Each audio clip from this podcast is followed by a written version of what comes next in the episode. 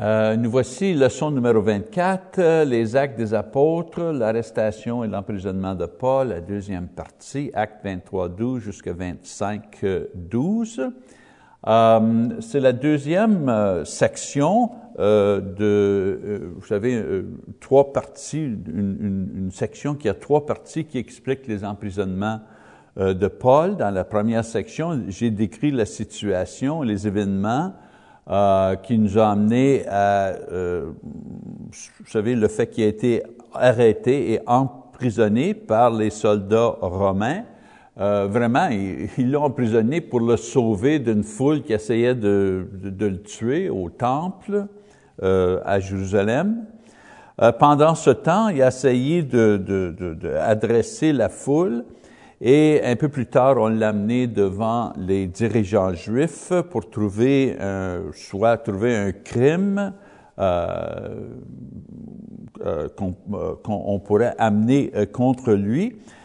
Ces efforts n'ont pas réussi lorsque la foule et même les chefs religieux n'étaient pas d'accord jusqu'au point que les soldats étaient obligés de nouveau euh, sauver Paul et euh, l'ôter d'une situation où que il pourrait être euh, tué par les, par les, par les Juifs. dans la section que nous allons faire aujourd'hui, Luc va continuer à décrire l'expérience de Paul dans le système légal romain, lorsque la prophétie de Jésus au sujet du ministère de Paul, qui euh, qui, qui, prêchait au gouverneur et au roi romain euh, sera accompli. Jésus avait dit au début de son ministère, euh, la journée qu'il l'a appelé sur le, chemin à Damas, que dans son ministère, il prêcherait devant des gouverneurs et des rois. Eh bien, on voit qu'ici, il prêche devant des gouverneurs et des rois, mais pas exactement dans la situation qu'il avait imaginée.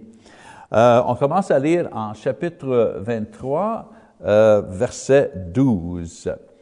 Quand le jour fut venu, les Juifs formèrent un complot et firent des imprécations contre eux-mêmes en disant qu'ils abstiendraient euh, de manger et de boire jusqu'à ce qu'ils eussent tué Paul. Ceux qui formèrent ce complot étaient plus de quarante, et ils allèrent trouver les principaux sacrificateurs et les anciens, auxquels ils dirent, nous nous sommes engagés avec des imprécations contre nous-mêmes à ne rien manger jusqu'à ce que nous ayons tué Paul. Vous donc, maintenant, adressez-vous avec le sang édrin au tribun euh, pour qu'il l'amène devant vous, comme si vous vouliez examiner sa cause plus exactement, et nous, avant qu'il approche, nous sommes prêts à le tuer. Euh, le fils de la sœur de Paul, ayant eu connaissance du guet à pain, allait dans la forteresse à informer Paul. Paul appela l'un des centeniers et dit, Mène ce jeune homme vers le tribun, car il a quelque chose à lui rapporter. Le centenier prit le jeune homme avec lui, le conduisit vers le tribun et dit, Le prisonnier Paul m'a appelé et il m'a prié de t'amener ce jeune homme qui a quelque chose à te dire. Le tribun, prenant le jeune homme par la main et se retirant à l'écart, lui demanda, Qu'as-tu à m'annoncer? Il répondit, Les Juifs sont convenus de te prier d'amener Paul demain devant le Sanhédrin, comme si tu devais t'enquérir de lui plus exactement. Ne les écoute pas, car plus de quarante d'entre eux lui dressent une guet à peine et se sont engagés avec des imprécations contre eux-mêmes à ne rien manger ni boire jusqu'à ce qu'ils l'aient tué. Maintenant, ils sont prêts et n'attendent que ton consentement. Le tribun renvoya le jeune homme après lui avoir recommandé de ne parler à personne de ce rapport qu'il lui, euh, avait, euh, lui avait fait.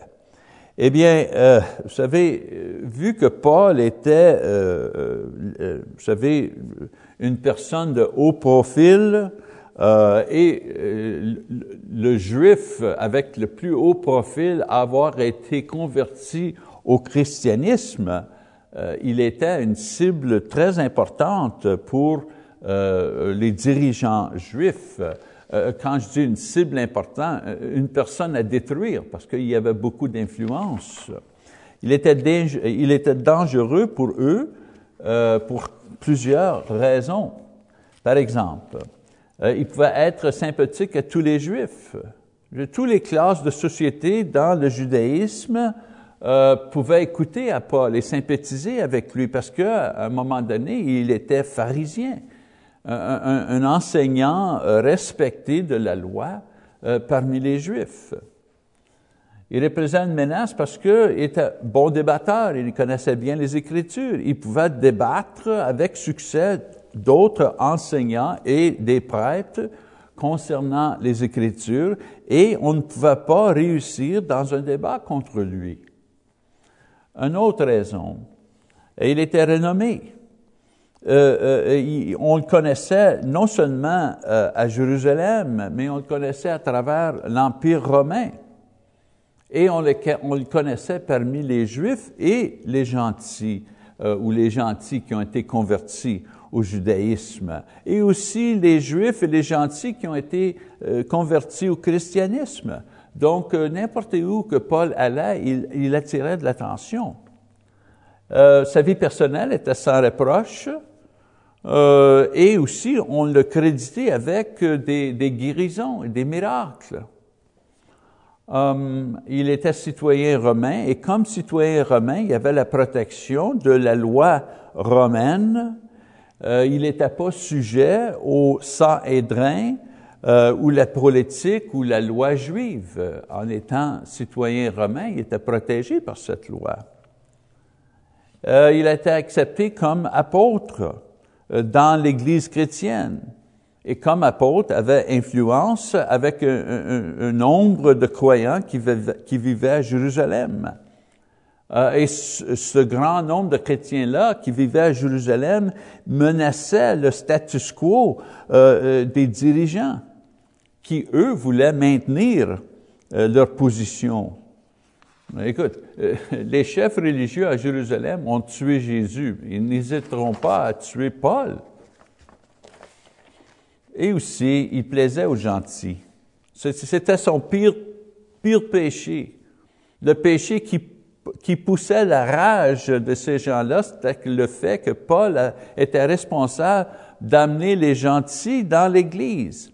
Et il encourageait les gentils et les juifs qui ont été euh, convertis au christianisme de vivre et d'offrir de, de, leur, leur louange à Dieu ensemble comme égaux. Vous savez, c'est Paul qui a écrit en Galates 3.28, « Il n'y a plus ni juif ni grec, il n'y a plus ni esclave ni libre, il n'y a plus ni homme ni femme, car tous vous êtes un en Jésus-Christ. » Vous savez, en faisant ça, en prêchant que le, gentil et, le, juif qui ont été convertis au christianisme étaient un ensemble, égal. En faisant ceci, Paul viola leur sens de privilège et de destin comme le peuple de Dieu. Et il attaquait la pureté de la religion juive qui est devenue une exclusivité culturelle sans la direction ou euh, sous la direction de ces hommes. Vous savez, ils pensaient que garder, ils, quand je dis ils, je veux dire les, les, dirigeants juifs à Jérusalem, ils pensaient que garder des gentils dehors du judaïsme était le moyen de garder leur religion pure et plaire à Dieu, quand en réalité leur mandat de Dieu était d'amener les gentils du païanisme à l'adoration du Dieu vivant et convertir les païens et éliminer leurs pratiques païennes. C'était ça la façon de maintenir leur pureté euh, devant Dieu. En d'autres mots, il fallait euh, euh, aimer et recevoir le pécheur, ça c'était le gentil, mais haïr le péché, ça c'était la morale païenne et la religion païenne. Mais eux, ils ont tout simplement marginalisé euh, euh, les, convertis gentils et ont créé un système de classe sociale à l'intérieur de la religion juive.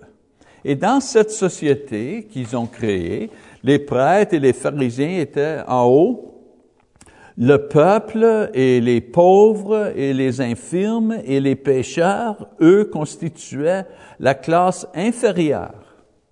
Et les convertis gentils, eux, occupaient même la dernière place en bas de tout.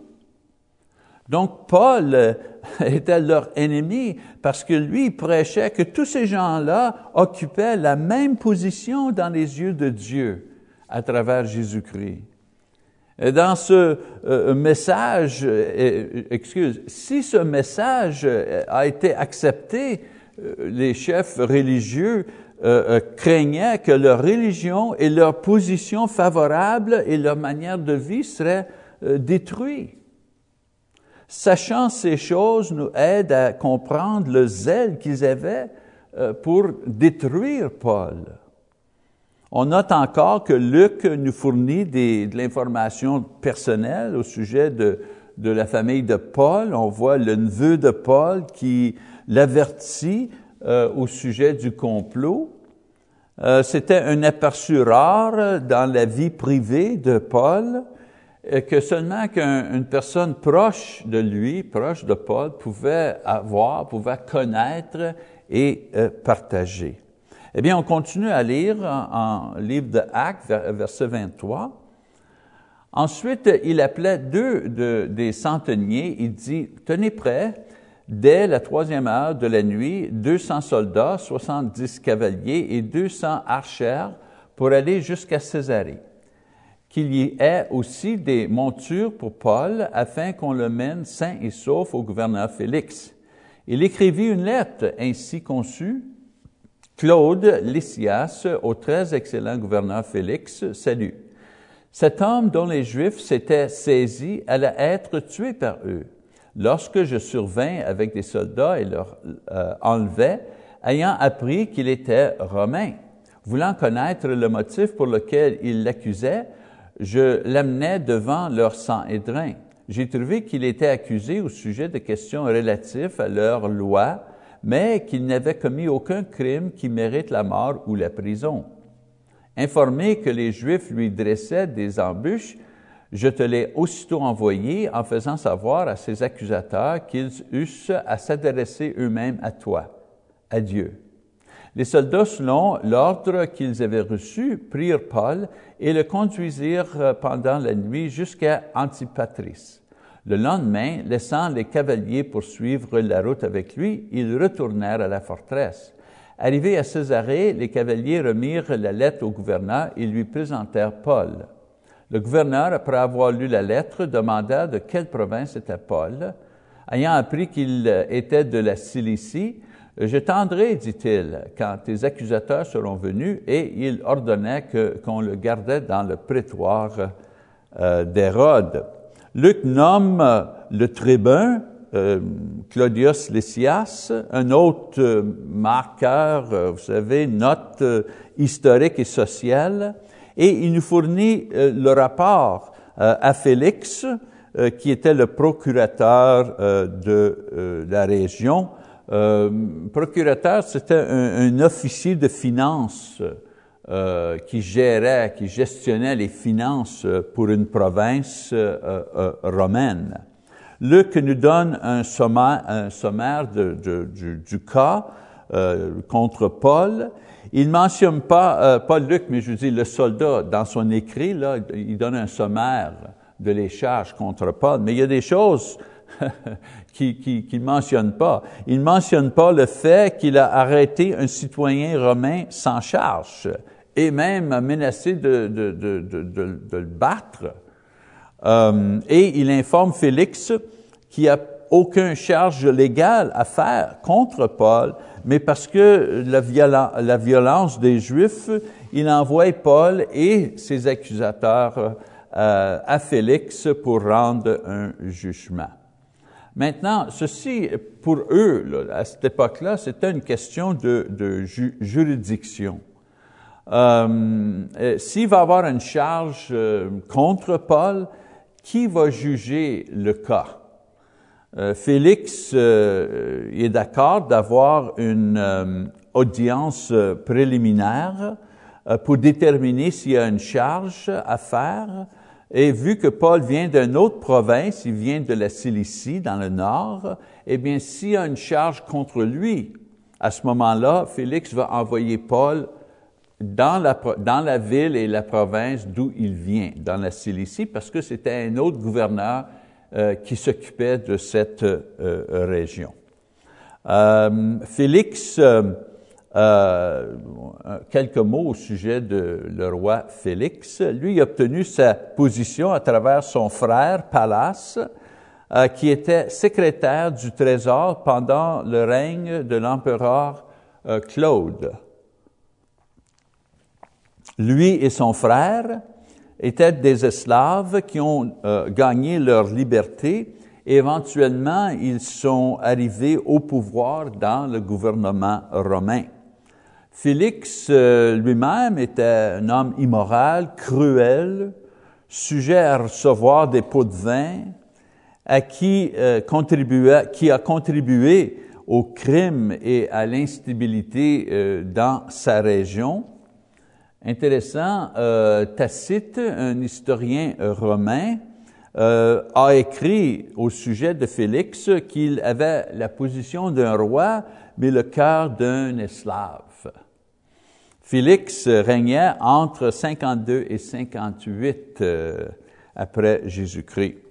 Euh, il vivait dans le palais situé, euh, dans le palais d'Hérode, situé à Césarée, qui était la résidence officielle du gouverneur ou du, du roi ou de, l'officier qui régnait, vous savez, qui régnait sur cette région pour euh, pour Rome. Euh, on gardait Paul dans ce local, mais pas dans la prison, euh, pendant, mais pas dans la prison, dans d'autres logements situés dans le palais, lorsqu'il attendait la formulation d'une charge contre lui. Eh bien, Luc écrit que les, dirigeants juifs arrivent et à travers leur avocat, ils font trois charges contre Paul il lance trois charges contre Paul. Première charge, euh, qu'il causait euh, de la dissension euh, parmi, les, euh, parmi les Juifs.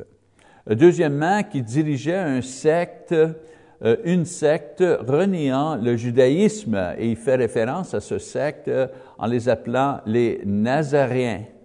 Et c'est intéressant que c'est la seule fois que ce terme-là, on, sert de ce terme-là dans la Bible. C'est ici. Euh, troisièmement, euh, qu'il il a profané le temple.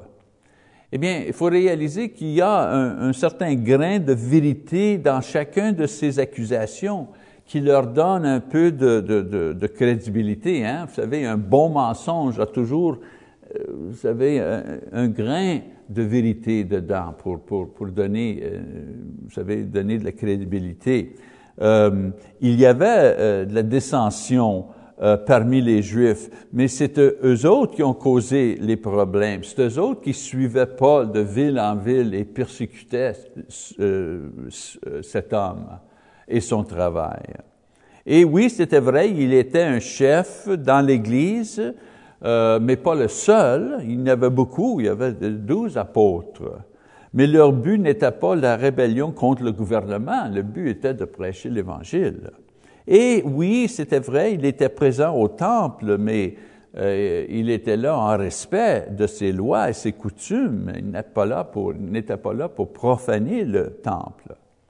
Euh, l'avocat ment aussi concernant euh, l'action des Juifs en disant qu'ils ont arrêté Paul et ils l'amenaient à la cour pour jugement, quand en vérité, ils ont formé une foule et ont essayé de le tuer. Et c'est les soldats romains qui ont sauvé Paul de la mort. Ça, il mentionne pas ça. Luc aussi ajoute que les chefs euh, juifs ont attaqué Paul une fois que euh, euh l'avocat a, fini avec ça. Euh, notez bien qu'après une brève reconnaissance respectueuse de Félix, Paul répond à chacun de ses actions. Et donc, la réponse de Paul à la dissension, il dit, après que le gouverneur lui eut fait signe de parler, Paul répondit, sachant que depuis plusieurs années tu es juge de cette nation, c'est avec confiance que je prends la parole pour défendre ma cause.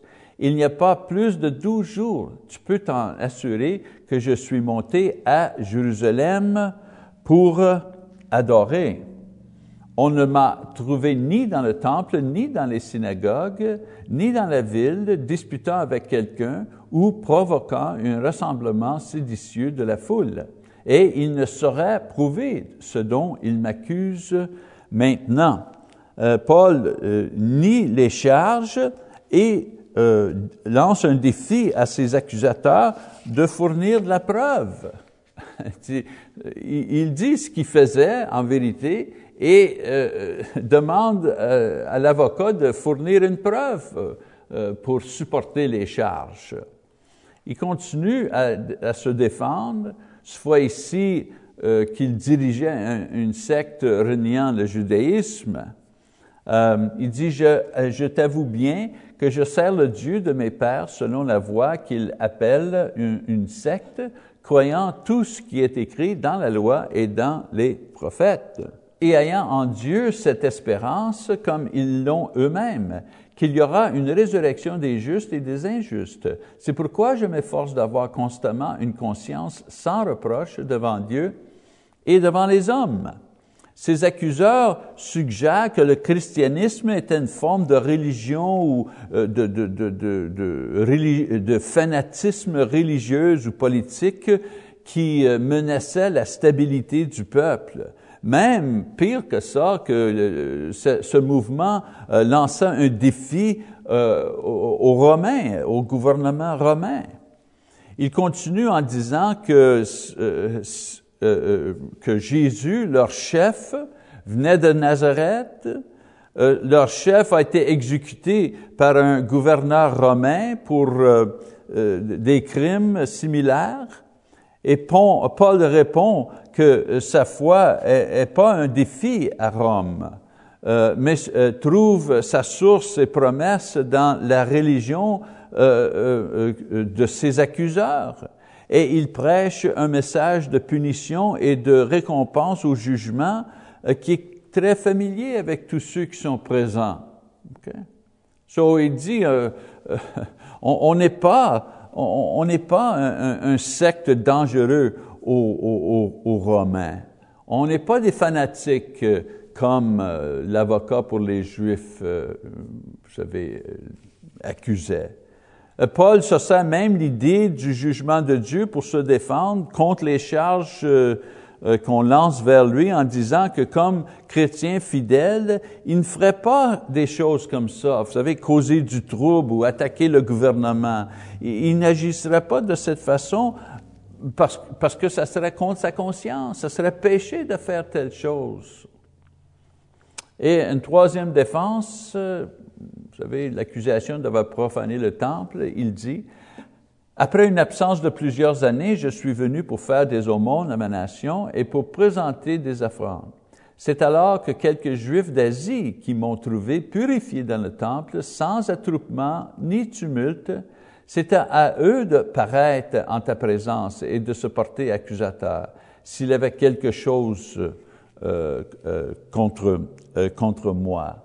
Un autre verset. Ou bien que ceux-ci déclarent de quel crime ils m'ont trouvé coupable lorsque j'ai comparu devant le Sanhédrin, à moins que ce ne soit uniquement de ce cri que j'ai fait entendre au milieu d'eux, c'est à cause de la résurrection des morts que je suis aujourd'hui mis en jugement euh, devant vous. Paul explique la raison pour laquelle euh, il était dans le temple et, euh, et, explique qu'il était là, vous savez, légalement, en respectant les, les règles et les coutumes. Il explique que la cause pour l'émeute qui a amené les soldats, qui l'a amené devant Félix, est qu'il euh, a amené un gentil dans le temple. Et ceci n'était pas, n'était pas vrai.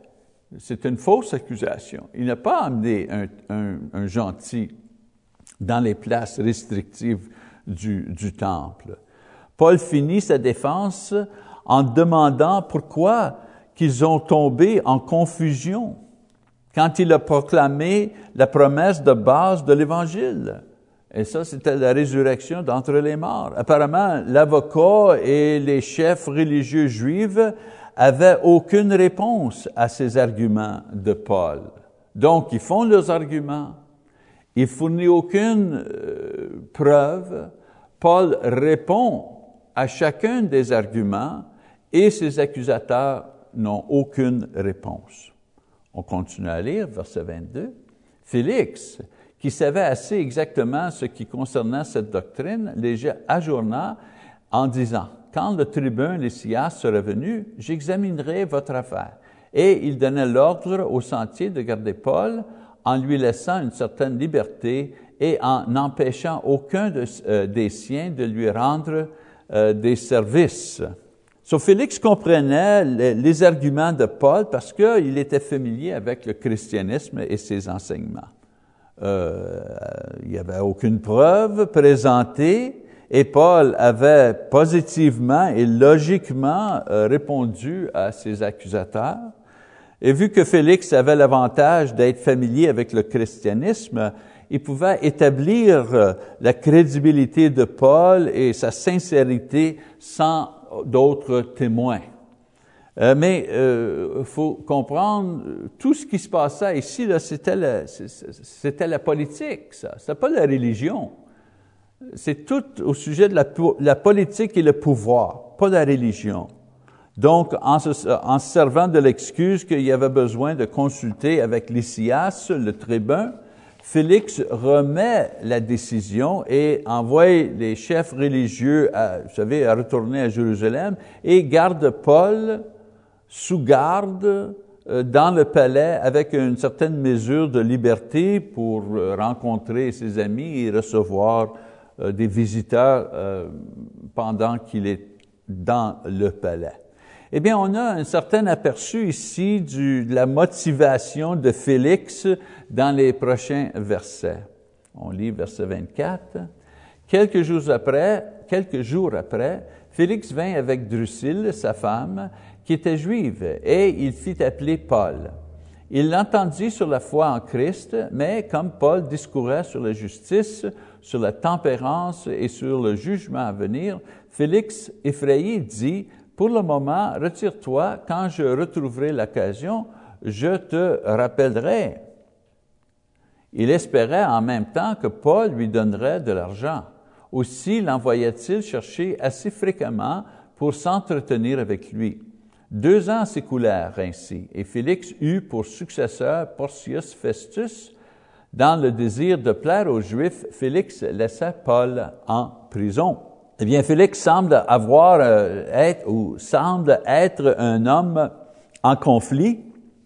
Sur un côté, euh, il avait hâte d'écouter Paul, il aimait écouter Paul enseigner et prêcher, et il était affecté par le message.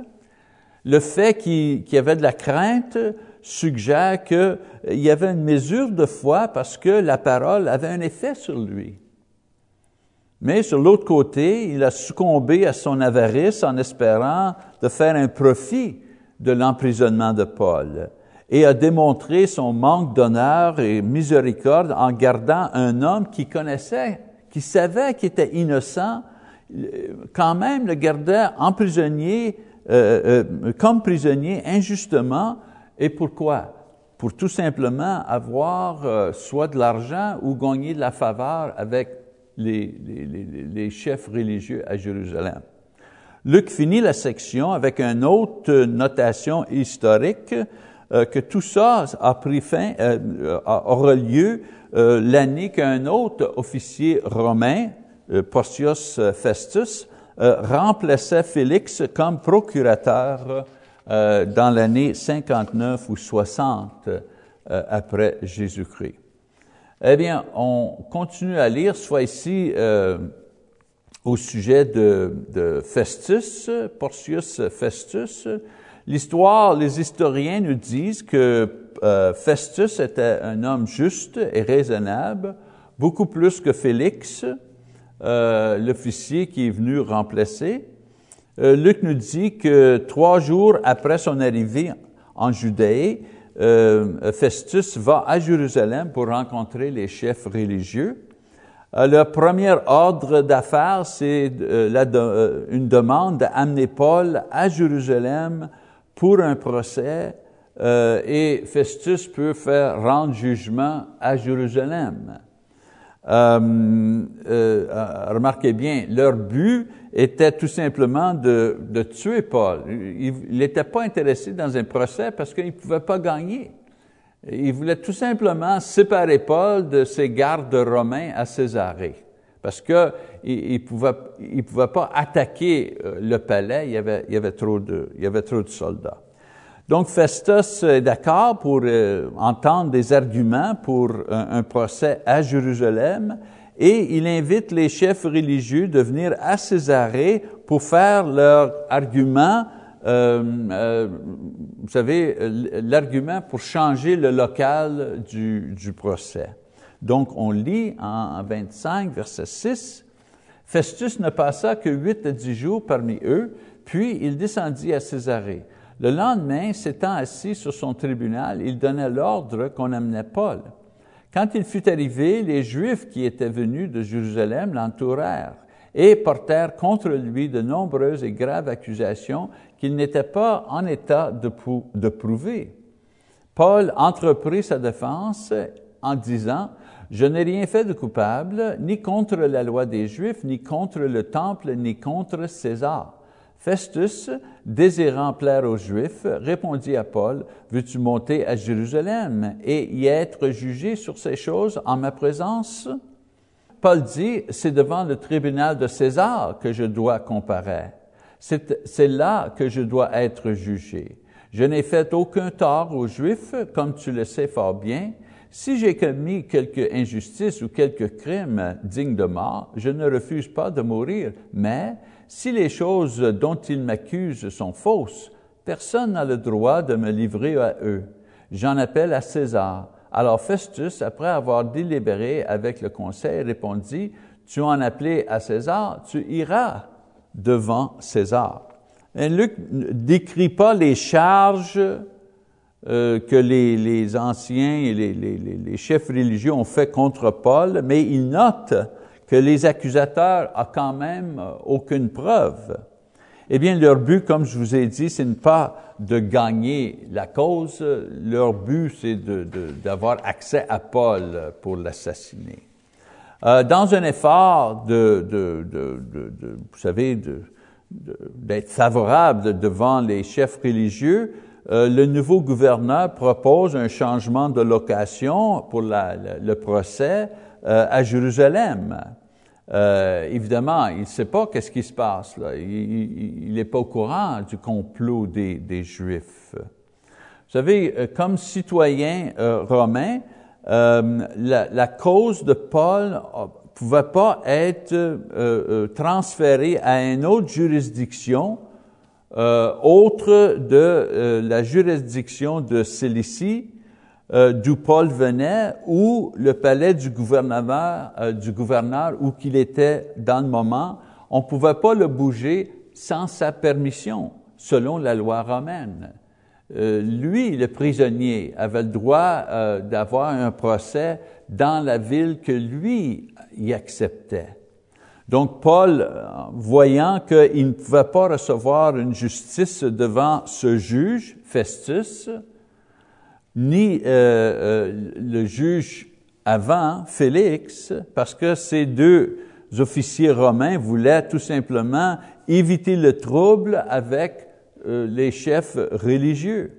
Donc, il s'est servi de son privilège comme un citoyen romain d'être jugé dans la cour de César à Rome par l'empereur lui-même. Dans le système de loi romaine, euh, n'importe quel citoyen avait le droit de faire un appel à César lui-même s'il croyait qu'il ne recevait pas de justice dans les, cours euh, locales. Euh, et on comprend aussi que dans beaucoup de cas, l'empereur jugeait lui-même personnellement. De toute façon, tous les procès qui ont été envoyés à Rome ont été jugés dans la cour impériale. impériale pardon. Eh bien, en demandant euh, et en faisant cette demande, Festus, maintenant, euh, a été obligé légalement à transférer Paul à Rome, où qu'il va recevoir au moins, euh, vous savez, un procès juste et en même temps, euh, ça ôte pour le moment euh, euh, la menace des Juifs et leur complot, leur complot contre, contre lui. Eh bien, on va continuer avec la troisième partie de, de, de l'emprisonnement, la prochaine leçon. Mais avant qu'on fasse ceci, je vous demande de, de, lire le passage Acte, verset, euh, chapitre 25, verset 13, jusqu'à 26, 32, et nous allons continuer une fois que vous avez fini cette, cette lecture. Merci beaucoup.